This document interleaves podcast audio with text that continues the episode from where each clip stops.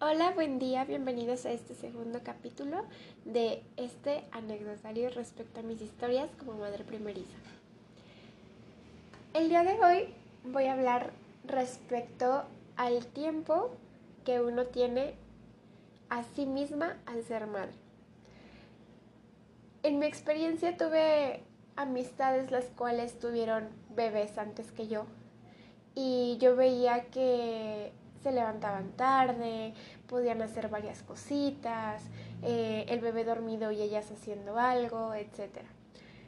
Entonces yo dije, pues va a ser lo mismo, ¿no? Es, va a ser relajado, voy a tener tiempo para mí misma un ratito, eh, voy a poder hacer las cosas que a mí me gustan, etc. Y, oh, grave error. Mi hija fue muy demandante hacia mí, era de las bebés que sentía que yo no estaba a su lado y se ponía a llorar. Y pues obviamente por cuestiones de la pandemia nunca pude meterla a una guardería.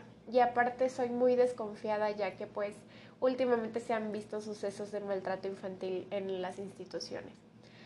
Así que prácticamente yo tenía que estar con mi hija en todos lados, a todas horas. Si tenía que lavar, tenía que usar un fural o no sé si ustedes lo conozcan como canguro, pero un fural es una tela para el cual te amarras a tu bebé tipo rebozo y puedes portarlo pues con seguridad y comodidad.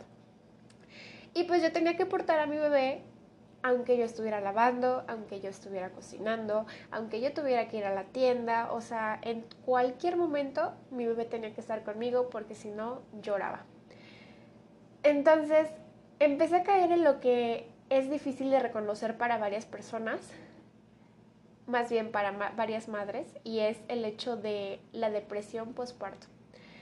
Este momento en que no te sientes ni bonita, no te sientes, no diré feliz, pero no contenta con lo que estás, te sientes asfixiada, te sientes deprimida, te sientes triste, desesperada, estresada, porque simplemente es un cambio radical en el cual hay en nuestras vidas pasas de, ser responsable para ti misma a tener que ser responsable para alguien, pues un ser vivo, un bebé. Entonces yo caí en depresión postparto, no me da pena decirlo, al contrario, es bueno reconocerlo. Y era muy difícil porque pues mi familia quería apoyarme respecto a decirme que pues saliéramos más seguido, fuéramos a tal lado, fuéramos al supermercado, fuéramos a caminar y honestamente yo no quería. Yo la verdad llegó un punto en que ya no sabía qué hacer. Pero nunca es tarde, ¿saben? Esta etapa se supera y más si la platicas y la compartes con tu familia para que ellos estén enterados de cómo te sientes y esto ayuda mucho porque te ponen atención respecto a tus necesidades psicológicas en ese momento. Entonces, pues no sé, a mí, a mí me fue así de vamos a, a la estética, vamos a regalarte ropa, vamos a esto y lo otro. Y es normal que sientas que ya no eres tú misma físicamente.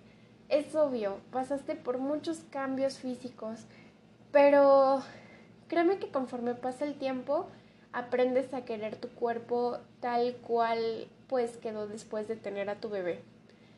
Y yo hasta la fecha, después ya de un año y medio, aún sigo aprendiendo a amarlo tal y como es mi cuerpo.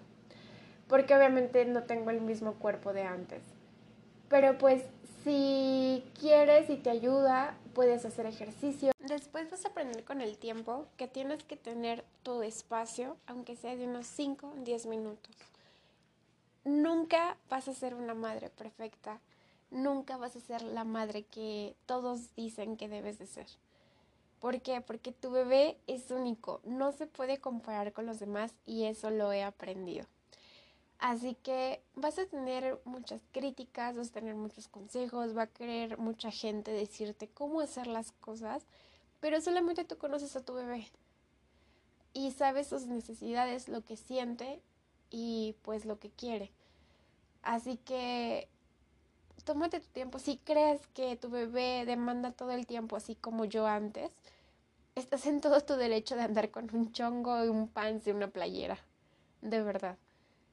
ahora sé que la maternidad es para estar cómodas, no es para estar mm, dándoles eh, felicidad o algo a los demás, sino a tu bebé y a ti. Así que ama tu cuerpo tal y como es, está con tu bebé tal y como es y si alguna vez pasas o pasaste por un, eh, eh, un perdón, depresión postparto, nunca es tarde para hablarlo.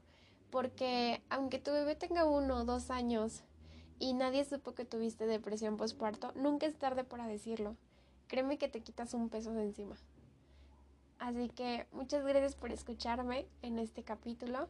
Espero y les haya gustado y nos vemos la semana que viene.